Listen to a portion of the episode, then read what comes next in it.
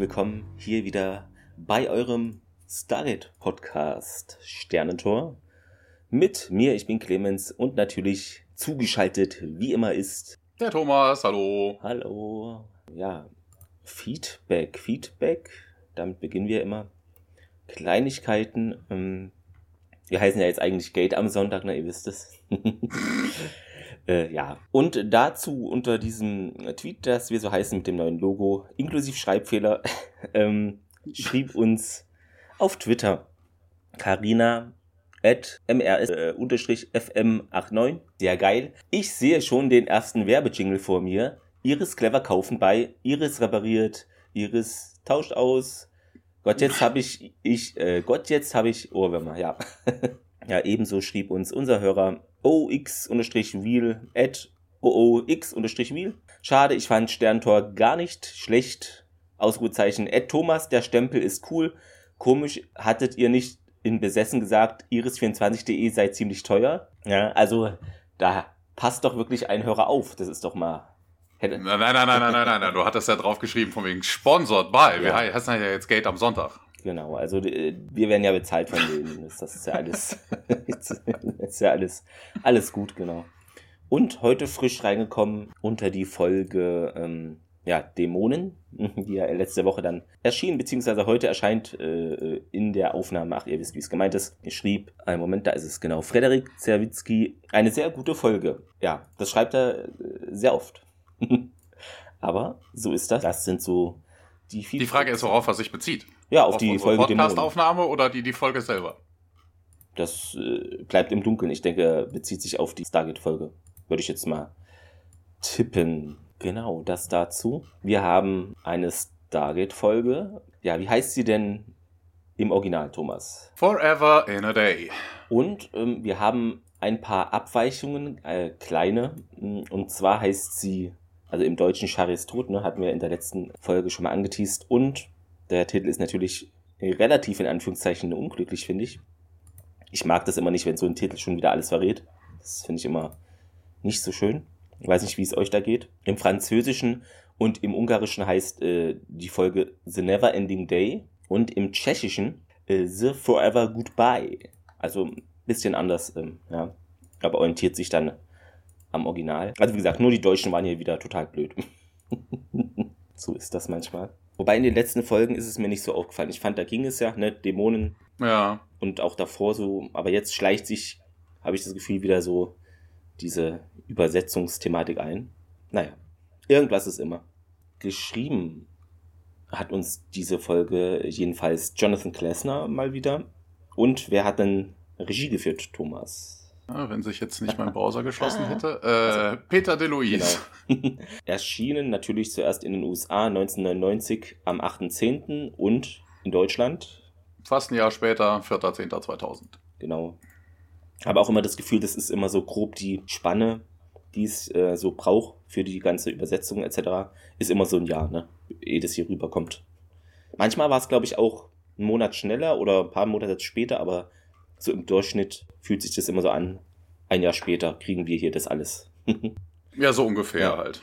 Die Quote für die letzte Folge war 1, äh, die Quote, die Zus ja doch, Quote, verwirre ich mich selber, aber 1,52 Millionen, 11,9 Prozent und jetzt äh, leicht gestiegen 1,7 Millionen, 13,8 Prozent, also das war ja Rules of Engagement und ich denke, da haben sich jetzt wenig Fans abgewandt oder so, also es bleibt fast gleich leicht gestiegen. Und dann äh, springen wir schon auf einen Planeten, überraschenderweise. Wir sind auf einem Planeten und äh, ja, so wüstenmäßig, ne? Also es ist jetzt nicht zu groß an Vegetation zu sehen. Wir sehen einen toten Jafar, der auf dem Boden liegt und SG1 mit, äh, also es ist mehr als SG1, also ein paar Stargate-Teams sind da unterwegs und äh, halten auf so einen, ja, auf so einen Verschlag, so einen Holzverschlag zu, wo Leute drin sind. Und hier sagte, yeah, move, move, move. Und äh, dann springt da das, das Schloss auf. Die Leute entkommen dann, also werden rausgeholt und äh, da ist auch Kasuf zu sehen, der da drin, an, drin ist und der bedankt sich auch bei Daniel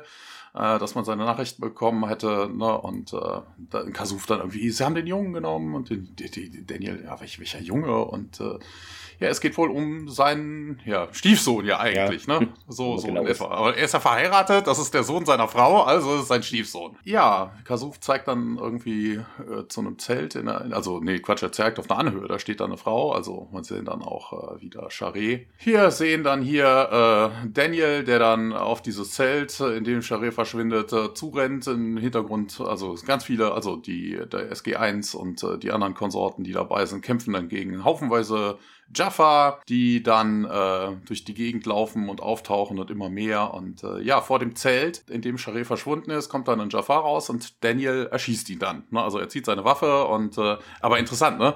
Hast du gesehen, wie er seine Waffe hält? Mm, nee, aber wie hätte sie? Das, das, das, das war so zappelig, weißt so. du, so als hätte sie so einen Gummiarm, weißt du, die zeigte überall hin, bloß noch nicht auf den Jafar. Also der hätte sich höchstens in den eigenen Fuß geschossen. Er ist es nicht so gewohnt, ne? Im Hintergrund sind halt, wie gesagt, äh, die Stargate-Menschen und äh, die Jafar, die sich gegenseitig bekämpfen und auch interessant, die Jafar zaubern aus dem Hut. Ähm, sie haben nämlich plötzlich ein Geschütz äh, auf dem, auf einer dieser Dünen. Ne, also das war vorher nicht da und jetzt ist plötzlich steht da ein Geschütz und dann ballern sie und hin und her und Carter sprengt das ganze Ding dann in die Luft mit einem Rocket Launcher, ne, O'Neill äh, Fand ich hier von schön mal bemerkenswert, dass es nicht ein Mann hält. Das ist mir aufgefallen. Ist sonst selten, finde ich.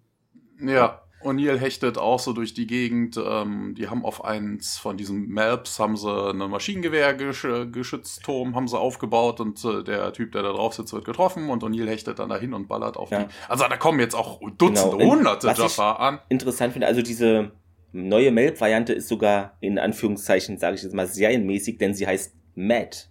M-A-T.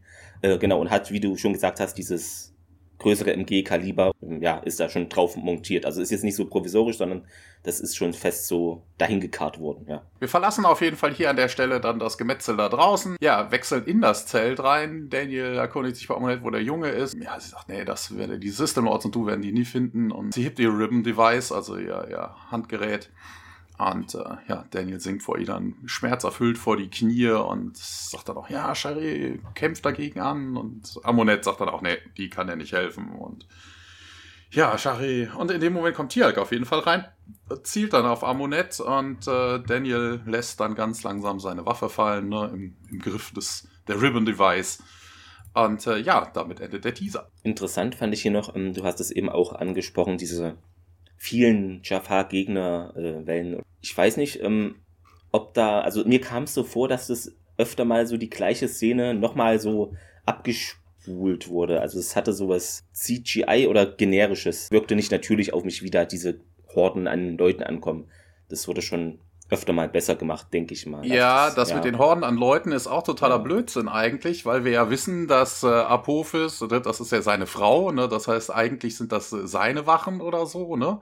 Und Apophis hat ja viele seiner Krieger verloren und nachdem er besiegt worden ist, haben die sich ja auch in alle sieben Winde verstreut oder sich anderen Gua'uld angeschlossen. Das haben wir ja aus einer der letzten Folgen. Genau, wurde ja gesagt, hier, der hatte kaum noch Leute und ja. Na, also woher die plötzlich alle kommen sollen, äh, keine Ahnung. Vermutlich haben sie es wieder in Geschützturm auf der Düne aus dem Hut gezaubert. Oder die waren in irgendeinem äh, Schiff eingesperrt und haben es sich befreien können, ja. Hm, schwierig. Wir springen nun in ein, also in das CGI-Krankenhaus steht hier, aber es ist ja eher ja, die Krankenstation. Ähm, ach so, ich habe mal einen anderen Übersetzer jetzt, weil das deutsche Transkript nicht vorliegt, probiert. Da muss ich weniger Dateien hin und her konvertieren und wieder zurück und das ging schneller, aber der Nachteil ist, er ist nicht so gut. Es ist nämlich der Google-Übersetzer und zum Beispiel Handgerät, hier steht immer Bandgerät und da muss ich immer an Bandnudeln denken. Was? Bandgerät? Ja, Handgerät wurde hier als Bandgerät übersetzt. Achso, ach so, wegen der Ribbon. Ja, ja, ja natürlich. Aber, hm. Also wundert euch nicht, ne, wenn es ein bisschen kurios wird, von meiner Seite jedenfalls heute. Nur kleine Vorwarnung. Fraser sehen wir, die leuchtet Daniel mit dieser kleinen Lampe da in die Augen, um da zu sehen, wie es ihm geht. Hm, er hat das Bewusstsein jetzt, also beziehungsweise erlangt es jetzt langsam wieder.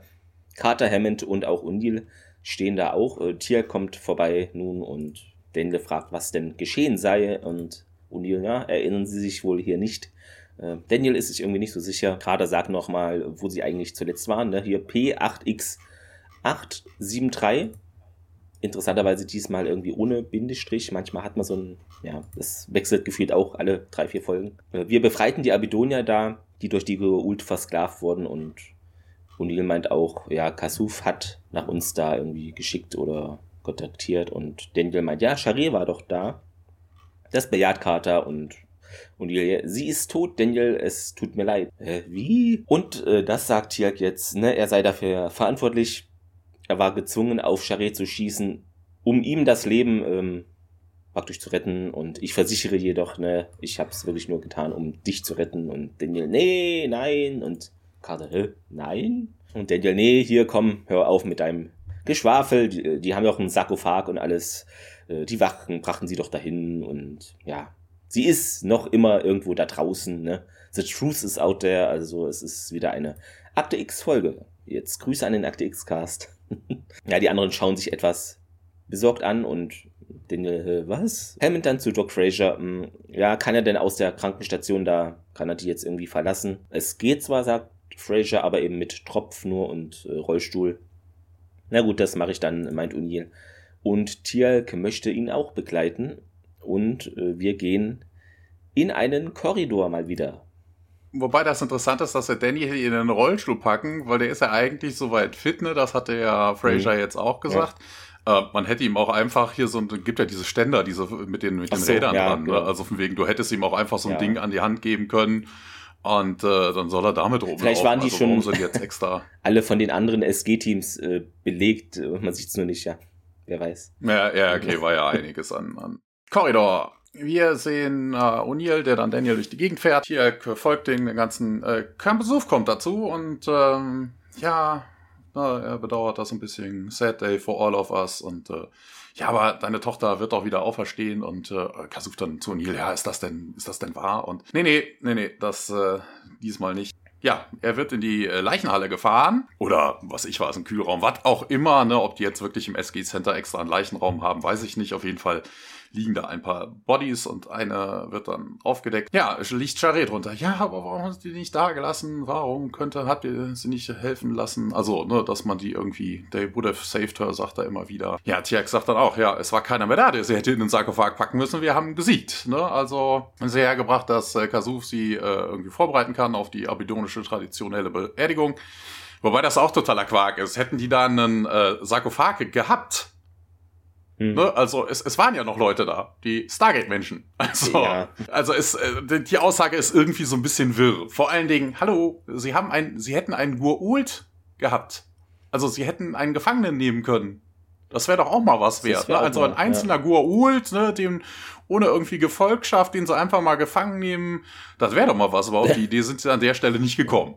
Die haben dann den, wenn er denn da gewesen sein wäre, ähm, den Sarkophag irgendwie so unbrauchbar gemacht. Das ist so Sabotage, damit der Gegner den nicht äh, in die Hände bekommt. Ja, Daniel beschwert sich auf jeden Fall bei Tiak, äh, also generell, ja, hier, ich wäre doch zu ihr durchgedrungen und sowas. Nee, nee, Daniel, sagt O'Neill, sie hätte dich getötet die Amunet wollte mich doch nicht töten und äh, Tiag mischt sich da auch an. Er hat schon viele Leute gesehen, äh, die von mit den Ribbon Devices gefoltert worden sind.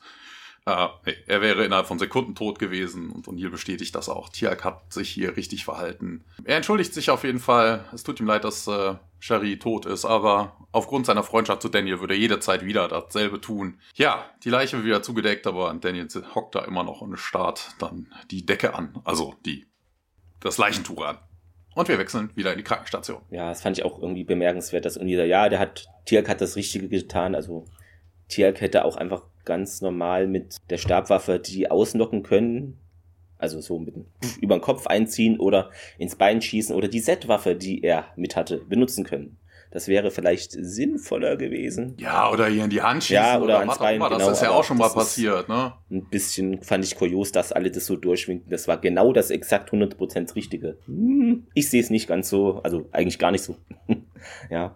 Ja, ja, kann man so oder so sehen. Ne? Also wenn du jetzt sagst, von wegen, du willst dir in die Hand schießen, naja, auf eine Stabwaffe nee. so genau Aber ist, ins Bein oder weiß, weiß ich, also, man hätte die jetzt nicht unbedingt volle Kanne Breitseite. Naja. Ja, ne, ob es aber was gebracht hätte, wäre ja, was anderes. Ne? Also der, der, der halt in ihr, ne, der hat ja auch noch ja, gewisses Maß an Kontrolle über den Körper, ne? ob der da nicht einfach, ob sie da nicht einfach stehen geblieben wäre. Und vor allen Dingen, wenn ja jetzt noch Sekunden da sind, also eigentlich hätte er vernünftigerweise hier in den Kopf schießen müssen, weil das wird ja gedankengesteuert. Ja, Ähm, also ohne Kopf. Nee, es wäre auf jeden Fall Ende. Aber es gäbe zahlreiche Möglichkeiten, wie äh, Shari überlebt hätte. Die wurden nicht genutzt. Ach so, ich habe hier nochmal den Artikel offen. Äh, das MAT genau heißt nämlich dann im Original, also im Original ist ja auch Quatsch, aber ausgeschrieben Mobile Attack Turret.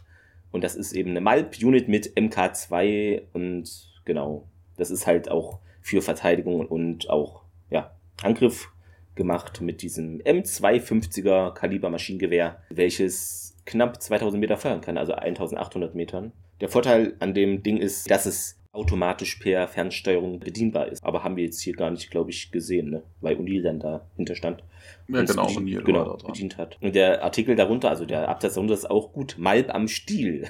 also Eis am Stiel. Bitte was? Ja, in, also es ist dann in Atlantis mit McKay, glaube ich. Also auf der Krankenstation. Daniel hat einen Kugelschreiber in der Hand und Carter betritt den Raum. Es wird sich begrüßt. Carter hat hier auch irgendwie diese Schoko-Walnusskekse mit, die er so mag. Und legt da so eine braune Papiertüte aufs Bett. Ist es nicht immer ein Synonym für Alkohol in den USA irgendwie? Ja, genau, genau. Oder Pornos. Ja. Pornos könnten da auch noch Vielleicht sein. ist das auch noch mit drin, um ihn aufzumuntern. Man weiß es nicht genau. Ach, das sind die, das sind die Videoaufnahmen von der letzten Folge, Ah. weißt du, wo Carter doch dieses Recording gemacht hat. Das ja. macht Sinn. Also, wir haben es hier äh, angeteased und äh, durch höchst wissenschaftliche ähm, Nachforschungen herausgefunden, Daniel ist bisexuell. Okay, wieso? Wird das nur Carters Aufnahmen drin? Naja, Carters Aufnahmen sind aber die von Tieralk. Also er, ja, mit ja, Tieralk, also, Naja. also das ist ja wieder was anderes. So, er bedankt sich auf jeden Fall, hält nochmal den Stift so hoch, ähm, also Kugelschreiber und ja, hast du jemals wirklich so was studiert? Äh, Carter setzt sich auf die Bettkante und fragt nach hä, den Kugelschreiber. Daniel dann, ja, ich habe hier mein halbes Leben damit verbracht, äh, das geschriebene Wort zu studieren, eben auch einschließlich hier verschiedene Kulturen und die da im Laufe der Jahrhunderte aufgezeichnet wurden. Äh, Häm Hämmer, Meißel, Feder, Tinte, alles. Aber ich habe nie aufgehört, den Einfallsreichtum dieses einfachen kleinen Stückes äh, Technologie zu erkennen, äh, das wir hier immer verwenden. Und ja, nachdem ich das erste Team auf Abydos zurückließ, äh, sah Charé mich in mein Tagebuch da schreiben und dachte, der Kugelschreiber, den ich benutze, der wäre irgendwie mehr magisch. Carter lächelt kurz, ja. Hier, hier haben wir übrigens eine Anspielung drauf. Ne? Wir hatten das ja äh, so am Anfang der, äh, der ersten Staffel, ne, so von wegen O'Neill mit einem L, O'Neill mit zwei L und Mhm. hast du nicht gesehen. Irgendwann gab's ja äh, mal die Geschichte, dass O'Neill dann irgendwie sagte, ach, der andere Typ mit dem einen L oder zwei L oder was auch immer. Ne? Und hier haben wir halt noch die Anspielung drauf. Ne? Daniel sagt ja, das erste Team. Ach so, ja. Stimmt, genau. Und Na, also es handelt sich Ja. nicht um denselben O'Neill. Hier haben wir es nochmal. Schwarz es auf weiß. Ja. Carter lächelt, äh, Daniel dann auch erwidert das kurz. Äh, Ein kleines Gerät wie dieser Stift war ein Wunder für sie, meint er noch. Und ja, dann stockt seine Stimme und ja, die einfachsten Dinge ne, waren für sie wie ein Wunder. Und Carter stellt fest, es sei gesund an Erinner Erinnerungen festzuhalten. Ja, Daniel dann, ja, konnte sie aber nicht retten. Ne? All diese Wunder, die uns zur Verfügung stehen, das konnte sie nicht retten. Carter ist den Tränen nahe und ja, ich gehe nun etwas schlafen, ne, wenn es dir nichts ausmacht, sagt er und Carter, na gut, steht dann auf. Lass mich wissen, falls du noch was äh, benötigst. Daniel sagt nochmal Danke und Carter geht aus dem Raum und Daniel schließt die Augen. Dann sehen wir ein grelles, blendendes Licht und das Geräusch des Handgerätes und ja, also das spielt sich hier wieder ab. Man sieht auch Amunets Gesicht, ähm, die eben das Handgerät da bei ihm anwendet. Hör mich an, Daniel. Charis Stimme erklingt. Und ja, nächste Szene immer noch hier Krankenstation. Ja, Daniel, Daniel wacht auf und ich wollte schon Daniel sagen. Daniel Daniel, wacht wacht auf, und sieht Charé neben sich sitzen, die seine Hand hält. Und äh, ja, sie freut sich darüber, dass er wach ist. Ja, Dr. Fraser wird verständigt und äh, sie erkundigt sich dann nach Daniel, äh, Daniels, Daniels, ey, Daniels Wohlbefinden. Und er sagt, ja, er ist ein bisschen verwirrt und äh, ja, okay, klar, wie ist denn dein Name? Und das kann er dann auch beantworten, genauso wie die Frage nach seinem äh, nach seinem Geburtstag wendet sich aber immer wieder an Charé und sagt, hier, du bist am Leben? Ja, klar. Kasuf äh, kommt dann rein mit Carter und O'Neill und ähm, ja, Daniel, was, was ist denn verwirrt? Äh, Was ist denn passiert? Und äh, ja, Amunets Ribbon Device, ähm, Tialk hätte wohl auf sie gefeuert. Ja, und dann haben wir sie zu den Tok'ra gebracht, sagt Carter. Die haben einen Sarkophag und konnten auch den, äh, den Symbionten entfernen. Wobei das, glaube ich, an der Stelle schwachsinnig ist, weil diese Methode, die da rauszukriegen, haben die, glaube ich, extra für Baal später entwickelt. Ne? Also das, das ist kein gängiges äh, kein gängiges Verfahren zu der Zeit. Also hier wissen wir schon, an der Stelle ist irgendwas fishy. Ja, und dann, ja, oh, dann habe ich wohl gerade geträumt und äh, ja, wie? Und äh, ja, ne, ein bisschen rum und ja, wie sieht's, ne, man ist froh, dass Daniel wieder gesund ist und Daniel und Shari können aber irgendwie nicht voneinander lassen. Ja, die gehen dann auch, ne? Und äh, Shari und Daniel sind dann, und ja, wir, wir haben so viel und ich weiß gar nicht, wo wir beginnen können. Und Charé äh, wechselt dann aber das Thema und sagt dann, ich kam nur her, um dir über den Jungen zu erzählen. Und äh, was, was, was ist mit dem Jungen? Ja, irgendwie so, so ein Warp-Effekt. Wir hatten so, kommt dann, wir hatten sowas ähnliches, als äh, Carter mit ihrem Double zusammengetroffen ist, ne? Ja. Also das Double hatte diesen Warp-Effekt und hier ist das dann so, dass Charé davon irgendwie eingesaugt wird. So so aus der Fabric of Space gerissen und ähm, ja, wir wechseln wieder in die Krankenstation. Also wir bleiben in der Krankenstation ja, Miniszene. Ähm, Daniel erwacht jetzt äh, wieder mal und der Raum wird so langsam scharf, also war ein bisschen verschwommen alles. Doc Fraser fragt, ob er okay sei und nee, das äh, verneint er. Ist Chari hier, fragt er und ja, Doc Fraser, naja, nee, meinst du hier, wir haben ihre Leiche nicht zurück nach Abydos gebracht? Meinst du irgendwie das? Und darauf äh, antwortet Daniel aber nicht. Dann eine noch minigere Szene, äh, man sieht nämlich den Cheyenne Mountain Komplex bei Tag. Da patrouillieren zwei Wachen am Eingang und wir springen in Hammonds Büro. Also die Tür steht interessanterweise offen, ist jetzt auch nicht so oft, finde ich, als Daniel da anklopft in Zivil. Also hat, glaub, was war's, weißen Pullover an, grauen, na, weißen Pullover war es, glaube ich. Er darf reinkommen. Hammond meint, ja, es ist schön, dass sie hier wieder auf den Beinen zu sehen. Äh, und Daniel so, naja, hier, Doc Fraser hat mich ja entlassen. Kann ich Ihnen denn helfen? Ja, Hammond kann das nämlich, denn Daniel sagt, er sei hierher gekommen, um die Kündigung einzureichen. Nimmt da so ein Papier aus der Mappe, die er mit, äh, genau, und ja, das akzeptiert er aber irgendwie nicht, meint Hammond. Ähm, aber Daniel lässt sich da jetzt nicht irgendwie von beeinflussen. Ich bin kein Militärsir, ne, hier, das ist ein freies Land. Äh, jedenfalls zuletzt, wo ich nachgesehen hatte. Ja. Wo, wo kann man das nachsehen? Ich weiß nicht, ähm, das. www ist mein Land frei.de oder sowas? In irgendeiner Zeitung stand das in einem Leitartikel. in der New York Times? Ich habe keine Ahnung, ja. Ein Mysterium, vielleicht wisst ihr das ja, wo das steht. In der Verfassung? Vielleicht bei Wikipedia. Genau. Gab es es damals ist ein schon? Frei, ist ein demokratischer, ist eine Demokratie. Stand jetzt steht da noch äh, in, in, Klammern, genau. Ja, Hammond meint jetzt, das sei jetzt hier nur ihr emotionaler Zustand, ne? Da trifft man dann irgendwie voreilige Entscheidungen. Nehmen Sie sich doch mal ein bisschen Zeit, wenn Sie sich dann vielleicht besser fühlen, so, aber Daniel, nee, das ist nicht nötig. Sir, ich habe mich entschlossen, also mich diesem Pro mich entschlossen, mich diesem Programm hier angeschlossen, um eine Frau zu finden, ne? Und das ist ja passiert. Ende der Geschichte. Ja, so kann man das auch sehen. Und dann wechseln wir in Daniels Büro. Daniel packt hier alles mögliche Sachen ein, als O'Neill ähm, dann auch reinkommt. Interessanterweise. Ist nicht äh, Diebstahl äh, eigentlich, weil das gehört ihm ja, gar nicht. Eben, eben, eben. Ich habe hier, ich habe hier auch überlegt, also von wegen ja, ne, dass er seine Unterlagen oder sowas. Okay, ich, Wobei, ja. ich ich weiß noch nicht mal, ob er seine Unterlagen mitnehmen durfte, weil das sind ja eigentlich hm. geheim.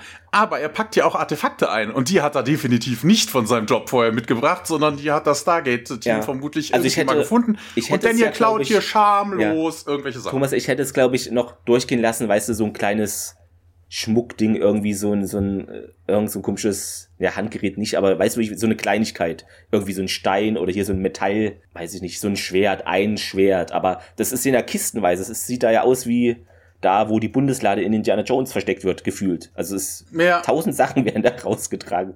Das ist interessant, ja. Also übertrieben jetzt. Ja. Hm. O'Neill ist auf jeden Fall, kommt dann dazu und äh, O'Neill sagt dann, hey, du müsstest dir mal dieses Wunderkind angucken, was wir hier zu uns bekommen haben, als du außer Gefecht warst. Und sagt er, ja, das war mein Research Assistant, also ist wohl auf seinem Mist gewachsen, Robert Rothman. Smart Guy, had a good teacher, also da so eigenlobmäßig, ne, weil das ist ja sein Research Assistant.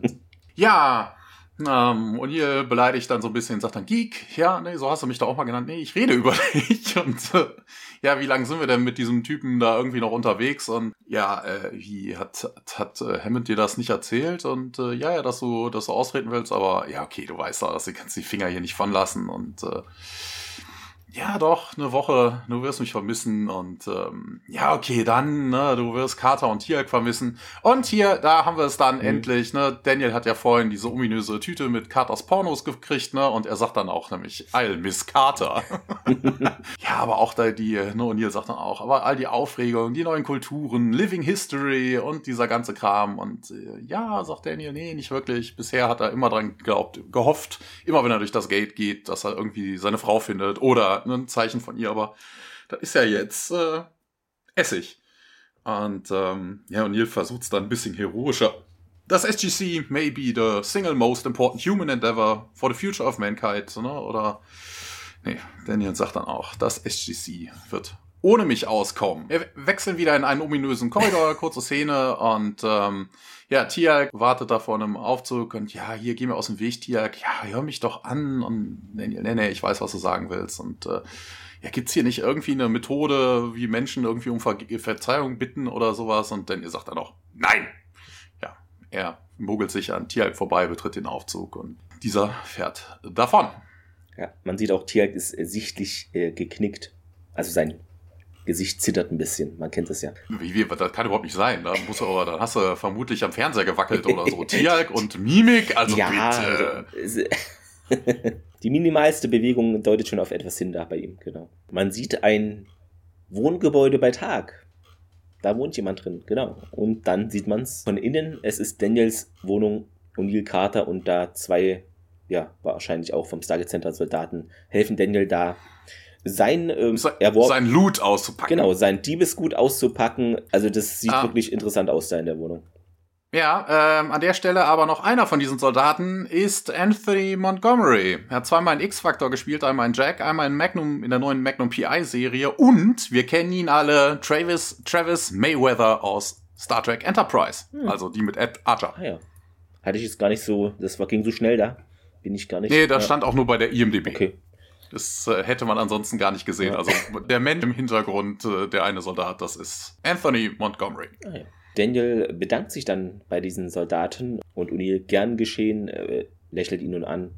Und Carter so, äh, also, und Daniel, also, und O'Neill, also, was jetzt? Ja, das Leben irgendwie, ich mach weiter irgendwie, meint Daniel. Und ja, was werden sie jetzt tun? fragt Carter mal nach. Daniel hofft, ne, ich, dass er irgendwo hingeht oder weit weg.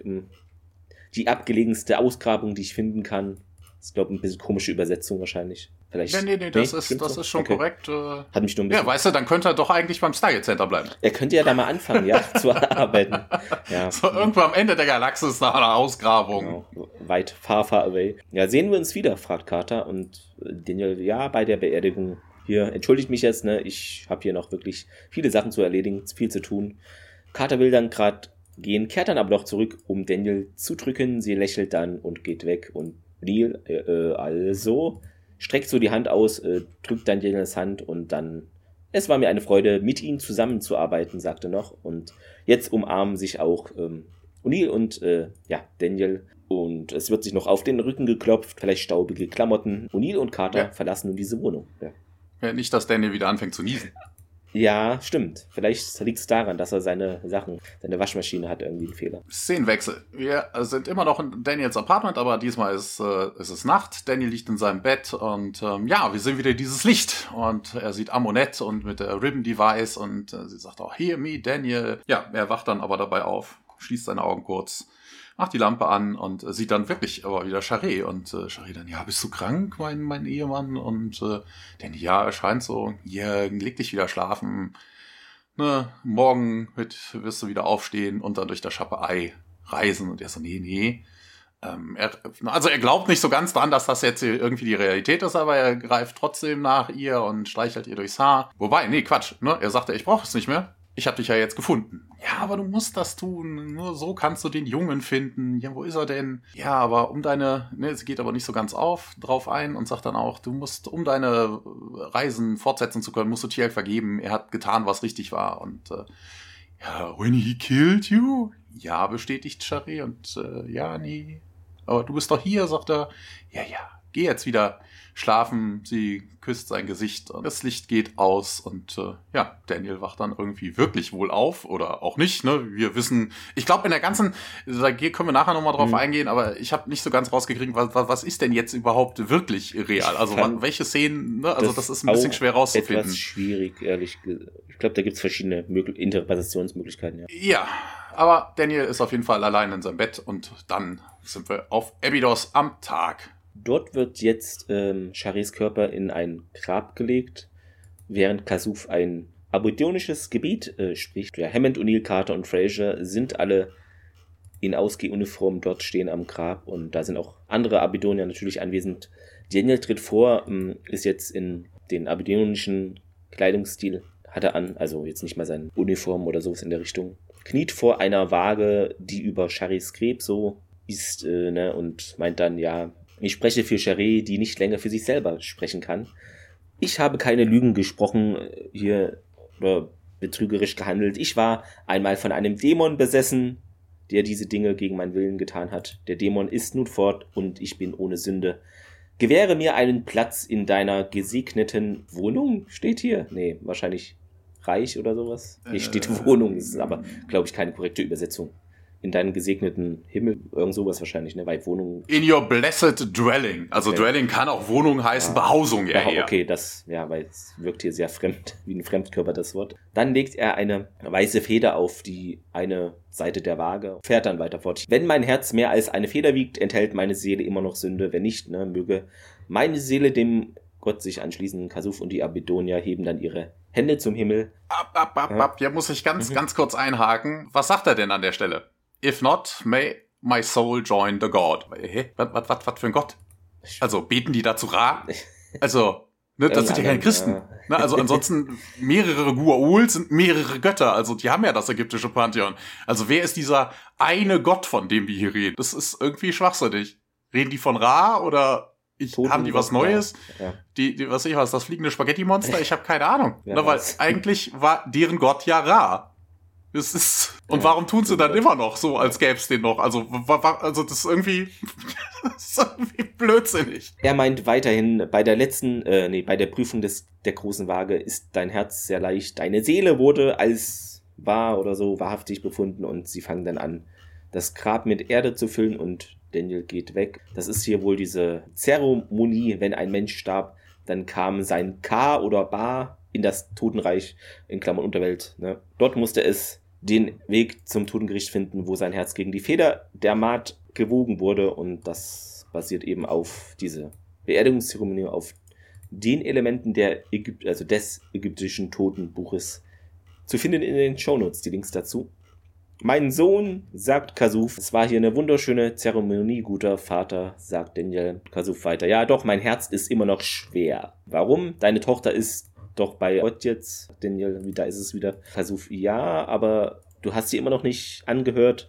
Und das versteht er aber gar nicht, der Daniel Kasuf dann weiter. Was sie zu sagen hat, ne, das ist doch wichtig für unser aller Zukunft. Geht zu ihr. Okay, und der Kasuf zeigt auch so, wohin. Und da geht Daniel nun hin. Und dort erscheint nun hinter ihm Shari in jetzt abidonischer Kleidung. Daniel, und er dreht sich um Du musst Tiak verzeihen, das hast du mir doch schon mal gesagt, meint Daniel nun und Charé weiter. Ja, hier gemeinsam müsst ihr den Jungen finden. Warum das denn? Ja, Kasuf dann weiter. Äh, denn er ist Harsesis, äh, derjenige, der die Geheimnisse hütet. Charé, ähm, ja, erklärt das nochmal. Der Junge ist der Sohn zweier Geultwirte. Er enthält eben alle Geheimnisse der Geult und äh, man müsse ihn finden und wie denn? Bevor sie aber antworten kann, wird Charé wieder so weg gezogen, verschwindet etwas, also komplett. Ja, Daniel sieht wieder Amunets Handgerät vor sich und Sherrys Stimme, dann hör mir zu, Daniel. Und dann springen wir in Daniels Wohnung bei Tag. Ja, das ist übrigens mein Mumpitz der Woche. Also, na, von wegen, sie sagen ja Hasesis. Das hat so ein bisschen was von Quisa Zazarach beim ja. Dune. Ne? Also irgendwie sowas. Ähm, aber die Erklärung hier von wegen, he contains all the secrets of the Gua'uld, das ist totaler Blödsinn. Die äh, menschlichen Körper haben ja nichts mit den Gua'uld selber zu tun. Also die Gua'uld, wenn die sich fortpflanzen, vererben die ihr genetisches Verdächtnis durch ihre DNA, aber die die Gur-Ult-DNA ist ja nicht in deinem, ist äh, nicht in dem menschlichen Host. Nee, also von wegen, das ist ja nur ein, ja, so gesehen ein Kontrollgerät. Ne? Also von wegen, du hast den menschlichen Host, der sich mit einem anderen menschlichen Host äh, fortpflanzt. Das heißt, die DNA der beiden Wirte wird weitergegeben. Die Gur-Ult geben das nur an. Also die, die befehligen die Körper.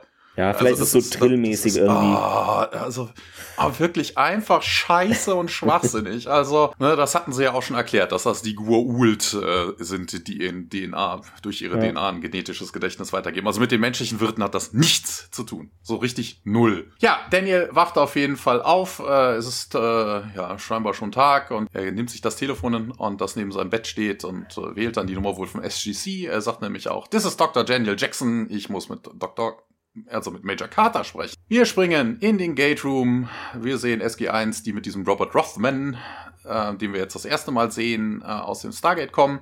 Der Typ wird gespielt von äh, Jason Schombing. Einmal Akte X, einmal Pretender, einmal die neue Adams Family, zweimal ältere Male SG1, einmal in Smallville, einmal in Arrow, einmal Legends of Tomorrow und er spielt Detective Ray Lorcan in Altered Carbon.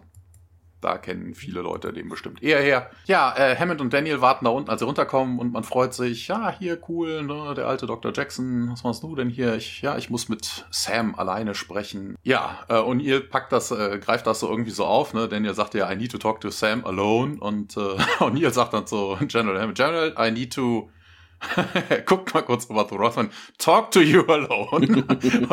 er geht dann mit Hammond davon. Schön, ja. Und ähm, ja, denn er erkundigt sich bei Robert, wie es ihm denn so ergeht. Äh, ja, hm, ich glaube, den wäre wohl lieber, wenn du dabei wärst, ne? besonders äh, Jack O'Neill. Daniel hat so seine Vermutung, lass dich nicht einschüchtern. Der ist nur intimidated, mhm. weil du äh, way, way smarter bist, äh, als er es wäre. Rothman geht dann. Ja, Tiag ähm, wendet sich an Daniel und wenn, versucht nochmal, es ist gut, dich zu sehen, also es ist gut, dich äh, heil und gesund zu sehen, Daniel Jackson. Und der geht dann auch und äh, ja, Tiag wird dann aber nochmal zu, mehr oder weniger zurückgerufen. Daniel sagt dann nämlich, Tiag, you did the right thing. Tiag nickt einmal in seiner bekannt emotionalen Art und geht dann auch und dann sind Carter und Daniel allein.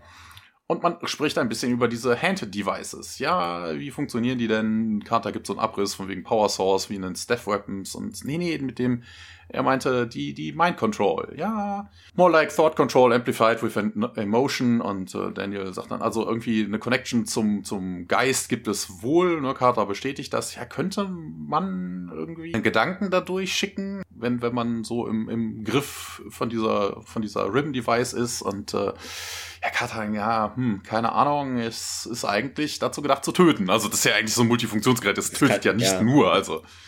Na, das äh, kann ja auch irgendwie Bowls feuern und hast du nicht gesehen und Leute wegschleudern. Das ist ja mehr so, so ein Force-Move, ne? so Imperatormäßig. Ich schmeiß dich mal durch die Gegend. Ja, Daniel sagt, ich bin mir nicht so ganz sicher. Vielleicht ist das auch nur Wunschdenken. Ich glaube, Cherie wollte mir durch die Handyweis irgendwas äh, sagen. Und ja, aber was denn? fragt sie. Und äh, ja, Daniel sagt dann, ich bin mir nicht ganz sicher und verlässt dann auch den Gate Room, lässt Carter da alleine stehen. Hier stand in der IMDB, hier wäre ein Fehler drin, den sehe ich aber jetzt nicht so, ja. weil Daniel macht das Gate, äh, macht das Tor, diese Panzer. Ach so, mit der Karte da. Panzer, hm. mit, der, mit der Karte, ja. Aber er kommt ja auch rein. Also von wegen, der wird vermutlich einen Gästeausweis haben. Das könnte sein, ja. So eine also, neu ausgestellte Karte, die dann für diesen Tag oder was weiß ich, eine Woche gilt oder so, ja. Ja, oder solange du da ja, bist, ne, genau. gibst du halt einfach wieder ab. Ne, dementsprechend, äh, ich sehe da jetzt nicht so ja, den Fehler. Stimmt, da steht, wir haben ja jetzt nicht gelesen. irgendwie gesehen, ja. wir haben ja jetzt nicht die Karte von Namen gesehen, dass da drauf steht, Dr. Daniel Jackson, Mitglied von SG1 oder irgendwie sowas, ne, also. Wir springen in Daniels Wohnung. Und zwar sind wir drinnen wieder natürlich. Daniel betritt die und findet da O'Neill und Kazoo vor die warten da anscheinend schon auf den wirklich jetzt noch mehr. Alles steht da vor, voller SG1-Kram äh, und auch Kisten noch unausgepackt. Es ist äh, wie ein Museum fast. hey Daniel, meint O'Neill und dieser dann, wie seid ihr hier überhaupt reingekommen? Naja, sie haben die Basis verlassen, bevor wir sie erwischen konnten und da dachte ich, wir kommen ja mal vorbei, meint O'Neill. Ja, aber wie seid ihr reingekommen? Äh, ja, wir hatten es satt hier, so lange zu warten und ja, dann ja, also habe ich uns halt hier reingelassen und äh, übrigens, du brauchst ein neues Schloss.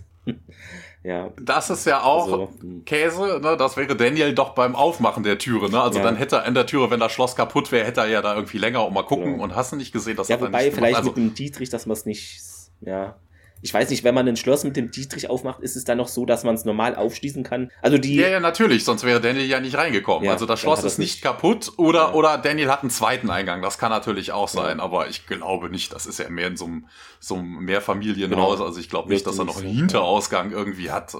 Ein Sohn meint Kasuf, es ist wichtig, dass ich mit dir spreche. Was ist denn los, guter Vater?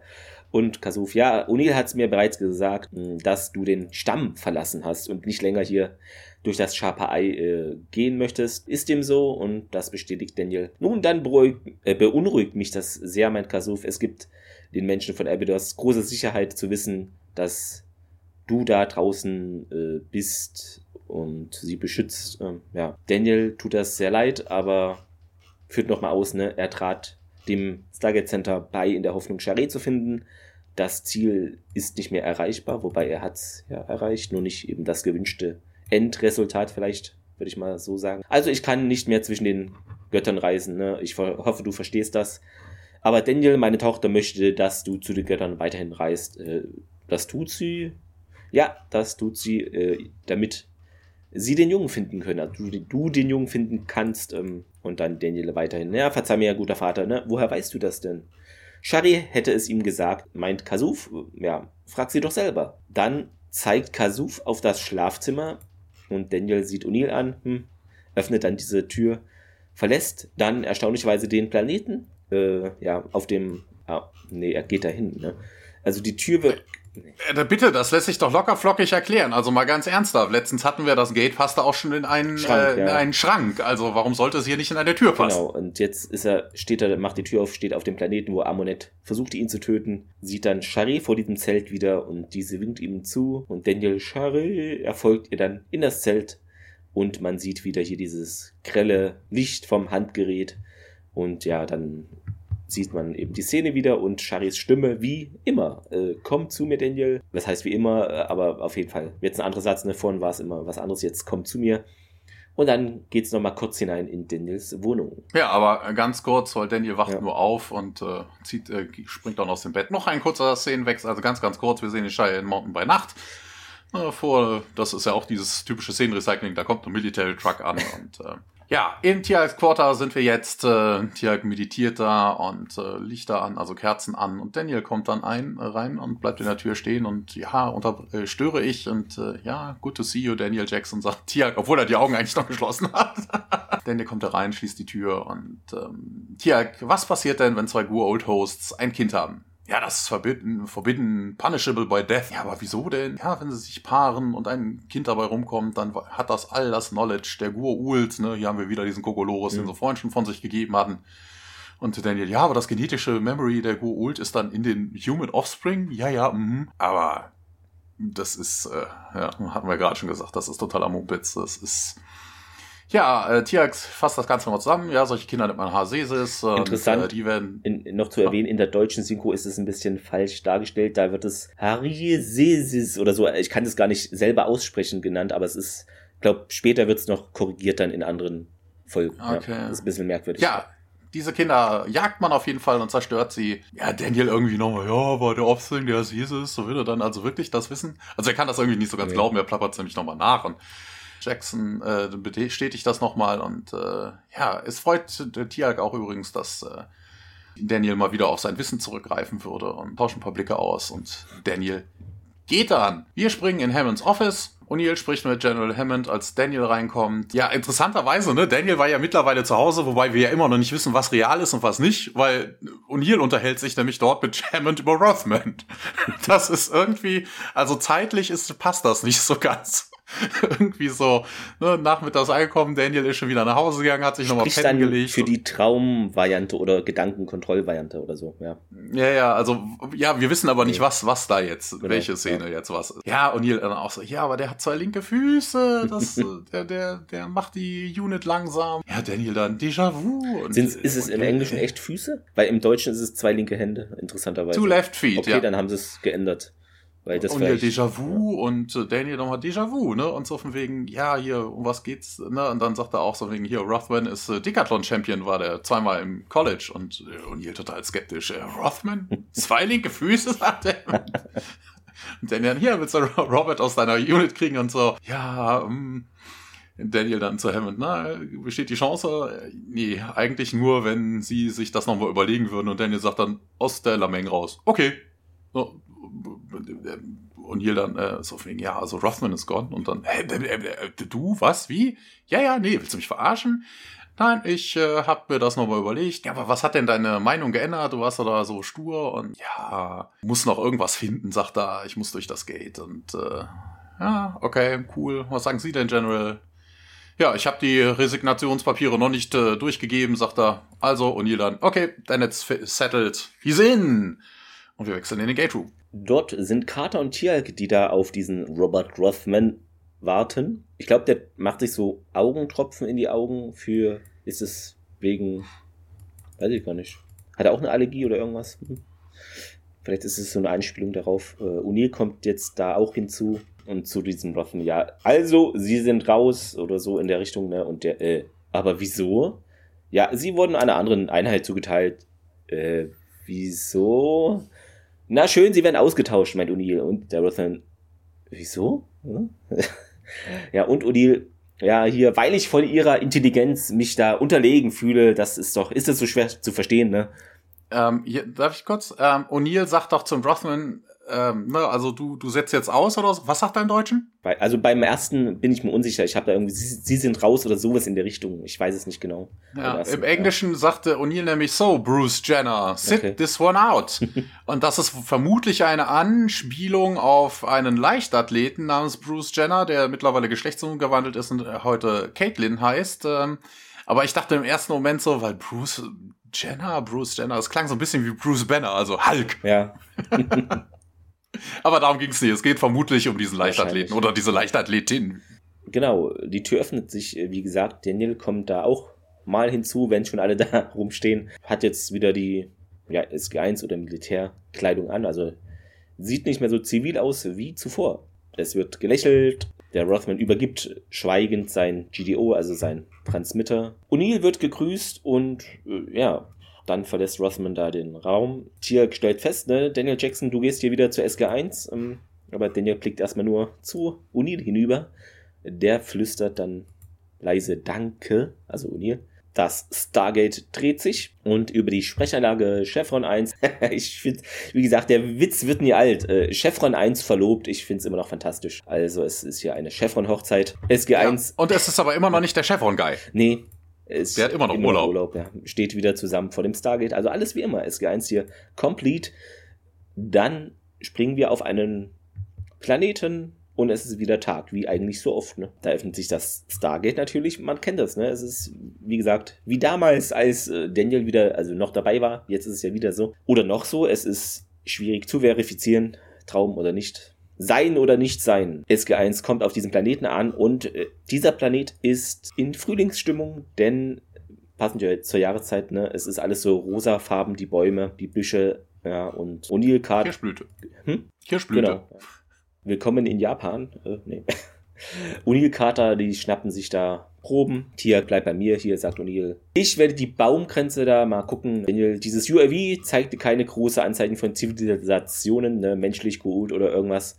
Wobei, äh, das hatten wir ja jetzt auch in den letzten zwei, drei Folgen ausgearbeitet, Thomas.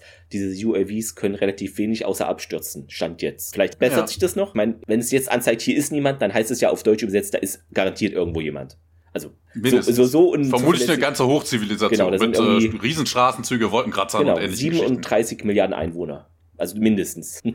Auf einem mondgroßen Planeten. Genau. Also. Und nur auf da, wo gerade SG1 ist, ist niemand. Sonst ist da alles bebaut. Ja, ja so wird's sein. Daniel, dann, du willst also, dass ich hier nach kleinen Anzeichen von einer Zivilisation Ausschau halte, ne? klitzekleinen Artefakten und O'Neill klopft ihm auf die Schulter. Schön, dass sie zurück sind. O'Neill geht dann weiter. Einen Moment später öffnet sich dann plötzlich das Gate und O'Neill dreht sich um. Hä? Kurios? Äh, sieht Daniel durch den Ereignishorizont springen und es wird zum Stargate gerannt. Hey! Carter rennt zum DHD, aber Symbole sind irgendwie schon weg. Wo ist er denn hin? fragt O'Neill. Und Carter ja. meint, die Adresseingabe wurde gelöscht, bevor ich hier ankam. Ein bemerkenswert merkwürdiger Satz. Ja, also das macht an der Stelle aber auch eigentlich gar keinen Sinn. Ne? Wir wissen ja eigentlich aus der Vergangenheit, ne, wir haben uns ja auch schon ein paar Mal darüber mokiert, mhm. ne, so von wegen, äh, dass man ja eigentlich dann auf der Gegenseite erstmal gucken müsste, wie ist denn die Adresse, um nach Hause zu kommen. Ne? Man muss das Ausgangssymbol finden oder so, ne? Dass Daniel hier gerade durchkommt und in fünf Sekunden dann die Adresse raus hat und dann zurückwählt, irgendwo, wo auch immer er hin möchte, ist. Ähm, hm. Vor allen Dingen, wenn er nicht unbedingt zur Erde möchte, müsste er jetzt auch triangulieren, wo ist denn das genau. Ziel, wo ich denn jetzt, also das ist, das, das hätte er nicht in den nee. paar Sekunden geschafft. Das ist eine Sache der Unmöglichkeit. Und die Frage ist natürlich, wir wissen ja als geneigte Hörer und Seher, ähm, was er jetzt tun möchte. Ne? Also er möchte sich ja auf diesen Hasesis, also ne, den Auftrag seiner Frau ja irgendwie erfüllen.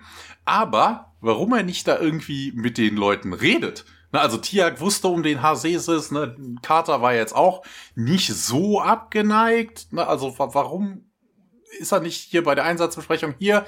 Lass uns ähm, erstmal das machen, das hat Priorität, ne, wegen der Gutwissen äh, oder so. Hm, ja, äh, also ich, ich weiß es nicht. Ich ja. weiß nicht, was das an der Stelle sollte. Ist wieder so eine Sache von der Logik her, dass es wieder für diesen Traum- oder Gedankenkontrollvariation spricht, äh, weil es einfach nicht so logisch ist und das haben ja Träume oder so auch an sich oder Gedankenkontrollsachen. Vielleicht würde das jetzt für diese These sprechen, ja. Ja, äh, wir sind wieder auf Amonets Planeten. Daniel ähm, passiert die ganzen toten Krieger dort. Auch interessant, dass er das, dass das überhaupt nichts mitgenommen hat. Ne? Also die Stabwaffen oder so. Also allein Links, schon wegen der Energiequelle. ja. Wer weiß. Ja. Bisschen. Ja, er kommt in diesem Zelt ein und sieht auch auf dem Boden den, äh, die, die, das Marking, wo Charé wohl dann getroffen worden ist mit, äh, mit, dem, mit der Stabwaffe. Und ja, Charé taucht auf jeden Fall, also Amonet taucht hinter ihm auf und sagt dann auch, du bist endlich hier. Ja, man redet wieder über den Jungen, ne? Du bist der Einzige. Das hat so ein bisschen Obi-Wan-mäßig. You are the only one Obi-Wan. Daniel sagt dann, also das Gespräch ist irgendwie so ein bisschen blödsinnig, ne? Hieß er, ha, Cesis, uh, he contains all their knowledge. Ja, das weiß man doch. Das weiß die besser als er. Und das Publikum hat das Wort jetzt, glaube ich, auch schon ein paar Mal gehört. Also ich weiß nicht, warum man das noch 37 Mal erwähnen muss. Shari erläutert dann, Amonet hat die Ab Abidonia äh, nur als Show genommen, so dass Heruur nicht herauskriegen würde, was ihr wahres Ziel ist. Und äh, ja, um den Jungen zu nehmen, ja, ja. Sie hat ihn irgendwie versteckt mit ihrem closest aid, also mit ihrem, mit ihrer engsten Vertrauten oder her close, ja, es könnte ja beides sein, ja, mit ihrem engsten oder ihrer engsten Vertrauten. Ja, aber wo? Und sie sagt dann, Cap. Ja, das ist doch der mythische Ort, wo Osiris, äh, Osiris, äh, Osiris, Osiris äh, sich von, von Set versteckt hat. Cap, äh, Cap is a myth.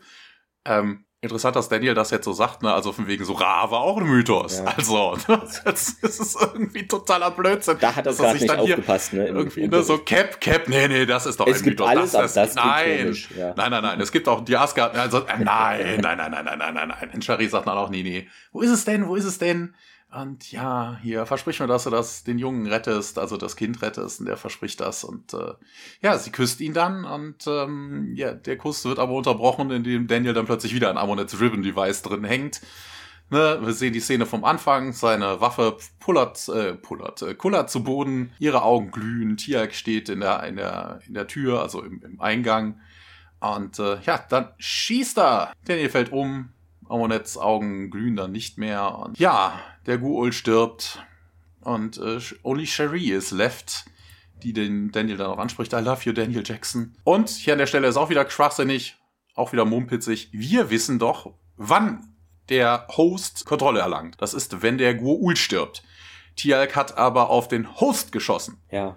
Das heißt, der, also solange er jetzt nicht in ihren Nacken geballert hätte, äh, oder in die Schulter oder wo auch immer sich das Ding verbissen das hat und der Host, sein, äh, der wird dann, ach Quatsch, der wird, der Gua'uld, der Symbiont dann tot ist, könnte Charé in dem Moment nicht sagen. Also das, ich weiß nicht, ob das wieder eine Traumszene ist oder ob das einfach nur unsauber recherchiert ist. Es geht auf jeden Fall weiter. Dan äh, Tiag entschuldigt sich und Daniel sagt dann auch hier, you did right thing, Tiag. Und ja, O'Neill und Carter kommen rein.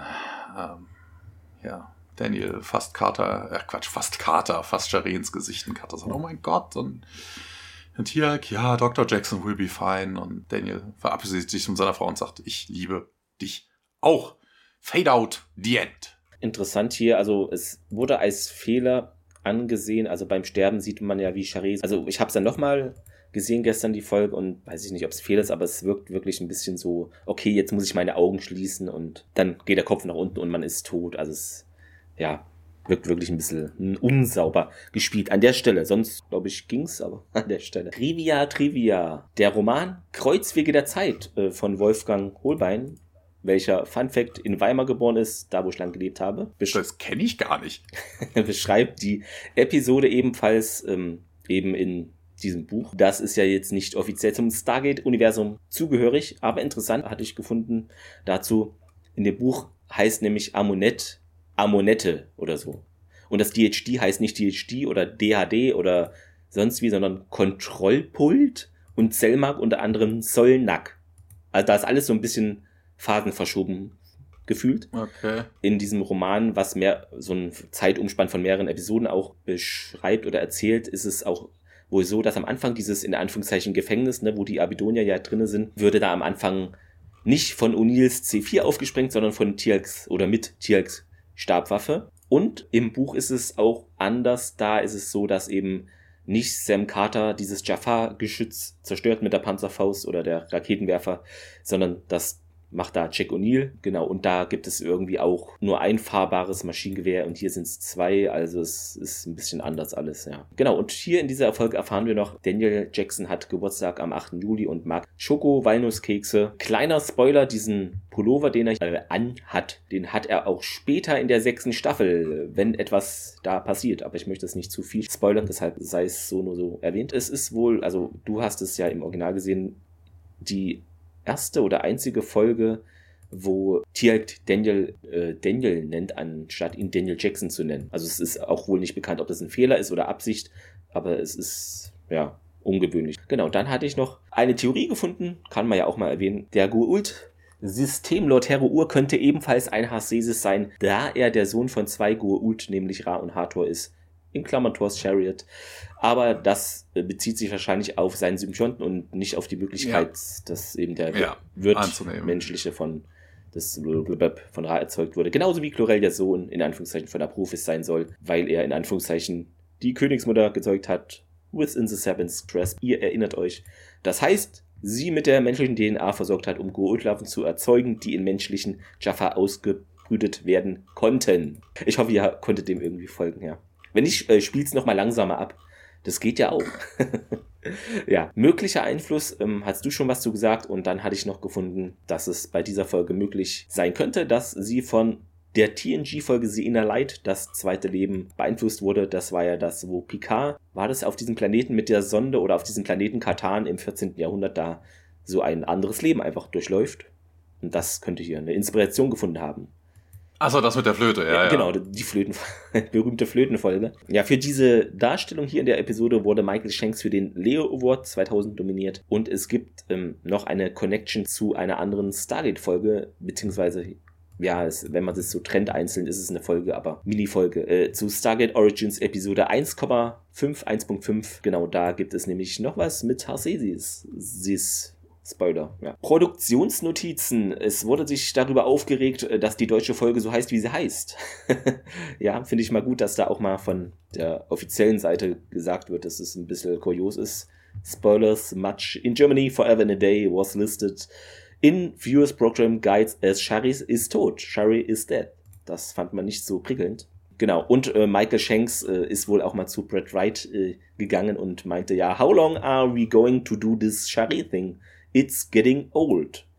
Hatte er wohl nicht mehr so die Lust drauf, entnehme ich diesen Satz, oder es ist, ja.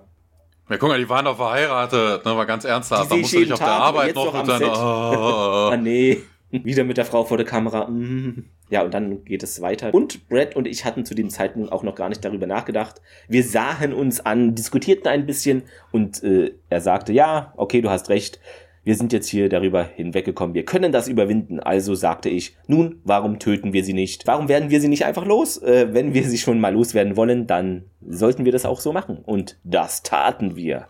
Was für ein Komplott hier. Frechheit. Lasst uns die Suche nach ihm beenden, äh, denn sonst wird es immer heißen, ob er gegangen ist oder ob er sie geheilt hat oder ob er sie gerettet hat oder irgendwas von diesen Dingen. Dann hast du immer noch damit zu tun, wirklich, und man versucht zu entscheiden, was man mit der Figur machen möchte. Das gäbe eigentlich noch andere Sachen hier in der Serie zu tun. Das meinte nämlich Jonathan Klasner, der ja auch die Folge geschrieben hat und auch ausführender Produzent ist. Fehler, Übersetzungsfehler, äh, wie gesagt, Hasesis in der deutschen Fassung. Hier in der Folge Hajesis, äh, ganz merkwürdige Betonung. Ist, glaube ich, später nicht so. Also jetzt ist es mir hier nur aufgefallen. Ach so, es wurde noch als Fehler angesehen, dass eben Daniel, wo er mit der Pistole schießt, das geht relativ schnell, dass dann die Jafar-Wache dann umkippt. Eigentlich also das heißt eigentlich, aber normalerweise haben wir es gesehen, dass es da von der äh, MP mehrere Schüsse braucht, also von der Maschinenpistole und das war ein bisschen merkwürdig. Und äh, noch ungewöhnlich, warum eben Amunet hier von Horus Wachen beschützt würde, aber gut, das ist ja immer so eine Sache. Wer weiß, was da interne Machtkämpfe man weiß es nicht, man hat es ja nicht alles erlebt, aber es stieß einigen auf. Und bei Minute 3 und 17 Sekunden ähm, feuert Tiag die Stabwaffe wohl aus der geschlossenen Position ab. Das ist jemandem aufgefallen. Ja, Zitat der Woche, Thomas. Was hast du denn Schönes für uns äh, herausgefunden? Oh, ja, eigentlich gar nichts. Also es gibt ein bisschen Wortwitzen, es wird halt einiges immer wiederholt, ne? In Hammonds Office hier Déjà-vu, Déjà-vu, Déjà-vu. Und äh, eine Szene weiter kommt das ja auch mit Rothman. Why? Why? Why? Aber äh, das ist jetzt eigentlich nicht besonders lustig. Also, aber das war das Einzige, was irgendwie, ja. Hm. Ja, ich habe das genommen hier mit Rothman. Ja, sie sind raus, aber wieso? Und Onida meinte, ja, hier, andere Einheit wurden zugesagt. Wieso? Na, ja, ja, genau, das hatte ich ja dann auch, ne? Wieso? Durch, genau. durch diese Wiederholung. Äh, somit kommt die Fazit-Sektion. Ich fange mal an. Ich glaube, du warst letzte Mal. Ja. Wie schon zu Folgenbeginn hier. Man ist sich unsicher, ist das alles nur geträumt? EO, EO ist es teilweise nicht geträumt, aber dann klappt das mit der Zeitlinie nicht. Ich habe es so gedeutet, dass es eben ganz kurz irgendwie alles in Daniels Kopf ist mit diesem Handgerät-Ding, gedankenmäßig. Ich weiß auch nicht, ja, so habe ich das wahrgenommen. Es kann natürlich auch sein, dass es die Szene, die wir gesehen haben, dass er dann wirklich das Stargate Center kurz verlässt. Aber das äh, weiß ich nicht. Kann natürlich jeder oder jeder anders interpretieren. Was mich immer so in dieser Folge so rausgerissen hat, waren diese 70 Mal diese Szene, wie Amunet Schrägstrich Charé dieses Handgerät. Handgerät nimmt. Ich, das hat es für mich jetzt nicht gebraucht. Natürlich sollte es verdeutlichen, dass da mit Daniel das und das passiert, aber man hätte das weglassen können oder andere Einstellungen. Das hat mich schon relativ genervt. Ja, ich weiß, es ist penibel, aber irgendwie hat mich das ein bisschen aus dieser Folge rausgezogen und dass Tialk sie erschießt, das macht für mich auch in 97,9 Prozent äh, der Universen keinen Sinn. Also es ist wirklich merkwürdig. Und ansonsten eine, finde ich aber doch, dass es einer der wichtigsten Folgen wahrscheinlich mit bisher ist, weil es nochmal die Daniel-Motivation erklärt und wie er mit der Situation umgeht. Es ging ja immer für ihn eigentlich primär darum, Charé zu finden und jetzt vielleicht dieses Kind, also seine in Anführungszeichen Mission ist beendet und jetzt kommt etwas Neues für ihn hinzu. Aber es ist jetzt nicht so, dass allein, es ist natürlich eine sehr wichtige Folge im Stargate-Universum, aber das heißt ja nicht automatisch, dass sie jetzt genial ist. Kann sein, aber aus meiner Sicht ist es hier nicht so, weil, ja, einfach ein bisschen Unstimmigkeiten waren. Ja, deshalb würde ich mal sagen, es ist okay und mit Abstrichen Daumen in die Mitte dieses Mal. Ja, war jetzt nichts, wo ich sage, wow oder sehr schön, sondern ja, ist halt durchschnittlich aus meiner Sicht jedenfalls. Ja, ich glaube auch, dass das hier von wegen die ganze, die ganze Story zwischendurch halt überhaupt nicht passiert ist und das ist alles nur in seinem Kopf gewesen. Deshalb passt er ja auch, wir enden am Teaser damit, dass Tiak auf sie zielt und es endet damit, dass Tiak sie endlich erschießt. Ja, was das Ganze jetzt sollte, also es hätte auch ohne irgendwie passiert. Ja, ne, dann wäre Charé halt irgendwie gegebenenfalls, keine Ahnung, was am Ende nochmal aufgetaucht aufgetaucht. Also, um sie jetzt raushaben zu müssen, das hätte man sich auch anders einfallen lassen. Dazu hätte jetzt dieser ganze Spökes überhaupt nicht sein müssen. Ja, Hasesis, das hätte jetzt auch nicht äh, Amunet gebraucht oder Charé, um das irgendwie aufzuklären. Ne? Sie wissen ja, dass die irgendwie ein Kind hatte. Das, das hätte man auch irgendwie anders verwursten können, dass man da irgendwie nochmal über ihn stolpert oder so, über den, über das Kind. Ne, also das, die Folge war meines Erachtens völlig überflüssig. Es gab jetzt, ne, das war so eine 0815-Folge, es gab jetzt nicht so viel zu meckern, bis auf dieses DNA-Geschichtchen, dass es überhaupt den Hasesis gibt, das ist totaler Blödsinn. Ansonsten gab es jetzt so Maufehler, also ich hätte auch gesagt, so Durchschnitt. Also nichts Besonderes, nichts Auffälliges, äh, ja. Hätte es nicht gebraucht. Daumen in die Mitte, dadurch, dass es halt nicht so viel falschen Scheiß gab. Ähm, ich finde sie zwar überflüssig, aber ja, so ist das halt. Mensch, da sind wir uns mal einig. Liebe ja, Zuhörerinnen und Zuhörer, äh, Müsst ihr euch rot im genau. Kalender ankreuzen. Streicht's euch rot im Kalender an. Sie haben sich geeinigt.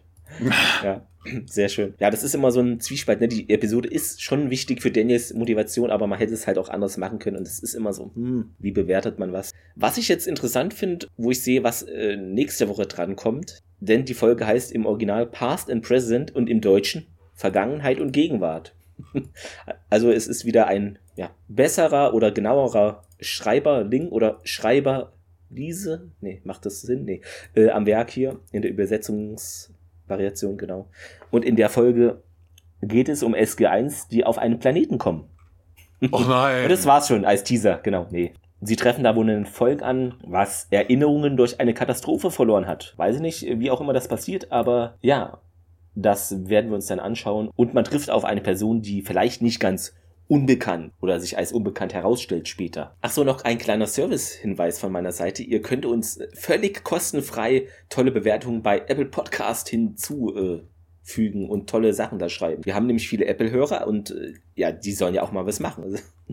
bei Spotify könnt ihr ja eh immer, also was heißt immer, ich glaube, kann man das, nee, das kann man einmal machen, ne, dass man da den Podcast bewertet mit fünf Sternen geht's Keine Ahnung, ich benutze ja. benutze Spotify nicht. Ich weiß nicht, ob du da einzelne Folgen bewerten kannst nee, oder glaub, nur den Podcast nur per Podcast, se. wenn ich das richtig sehe. Aber gut, ihr wisst es alles, ihr seid da drin in der Materie. Wir machen ja nur einen Podcast, wir haben da keine Ahnung. Dann habt noch einen schönen Tag und empfehlt uns fleißig weiter. Äh, schaut Stargate und auch interessant wäre mal zu wissen, wie fandet ihr die Folge? Welchen Eindruck hinterließ sie bei euch? Das fände ich doch mal schön zu lesen. Ja, was anderes wollte ich auch nicht sagen. Alles gesagt, 5-Sterne-Bewertung. Ja. Also dann. dann hören wir uns und hören wir uns nächste Woche. Bis nächste Woche, macht's gut. Tschüss. Jo, bis dann. Ciao.